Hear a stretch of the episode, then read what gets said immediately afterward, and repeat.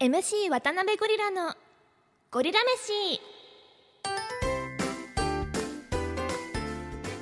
どうも MC 渡辺ゴリラです。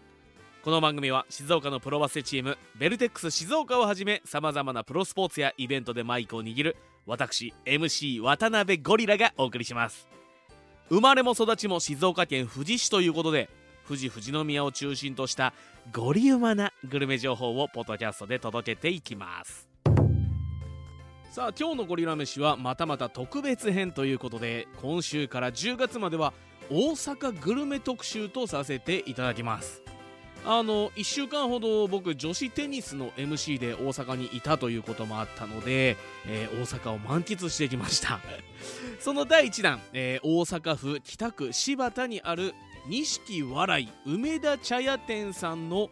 経典焼き。これを紹介したいと思います。あの僕も初めて聞いたんですけどあの大阪着いたら真っ先にこれを食えとあの僕の MC のボス DJ ケチャップさんに教えてもらったお店なんですけどもね。もともとは、えー、京都の錦市場のお店がスタートのようなんですけどもそこから京都奈良兵庫そして大阪と、えー、人気を広げていったお店のようです。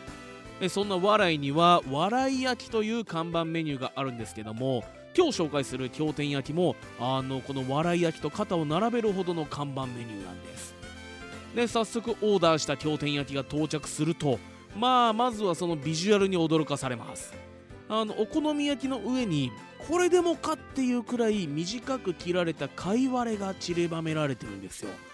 でその貝割れにはマヨネーズソースが華やかにこうシャシャシャシャシャってかけられてるんですね。だから見た目はこう白と緑。下にこうお好み焼きの黄色が少し見えるかなっていうくらいのビジュアルなんです。でそんな経典焼きを鉄板の上であのコテで少しずつ切って口に運ぶとまあ外はカリ中はふわそして貝割りがシャキシャキっとアクセントになってるんです。もう美味しいのはこの食感だけじゃなくて経典焼きこのね経典焼き塩お好み焼きっていうこう肩書きネーミングが入ってるんですよ。でこのね塩味がたまらなくゴリウマポイントなんです。あんまりこうお好み焼きで塩ってうーん想像つかないと思うんですけどもね。あのー、なんかこう塩だれっぽいこう味付けがされてるんですね。でこのしこの塩味にね卓上にレモン醤油ってのもあるんですよ。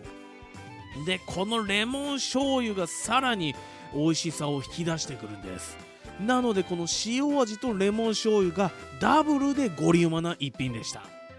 まあ野球選手に例えるなら、まあ、地元ですので阪神タイガースの近本浩二選手のような一品ですかね。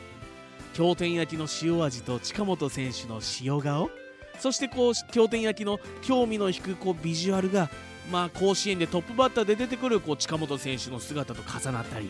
そのインパクトを与える近本選手のプレーとレモン醤油で食べて美味しいっていう経典焼きのイメージが重なったということで近本選手選ばせていただきましたソースがいらないさっぱりとした経典焼きはきっとね女性はハマるんじゃないかなと思います。もうすでにあの関西の方ハマってると思いますけどもね。あの貝割れが苦手な方貝割れが苦手な方はネギに変えることもできるらしいのであの、まあ、新しいネギ焼きとして食べてみるのもありなんじゃないですかね。あネギ焼きで思い出しました。あの大阪にね元祖ネギ焼きの店山本ってお店もあったんですけどそこはね3時過ぎに行っても30人ぐらい並んでて行列で行けなかったんですよ。なのでもし行った方 あの元祖ネギ焼きの店山本のおすすめも教えてもらえたらと思いますのでよろしくお願いいたします。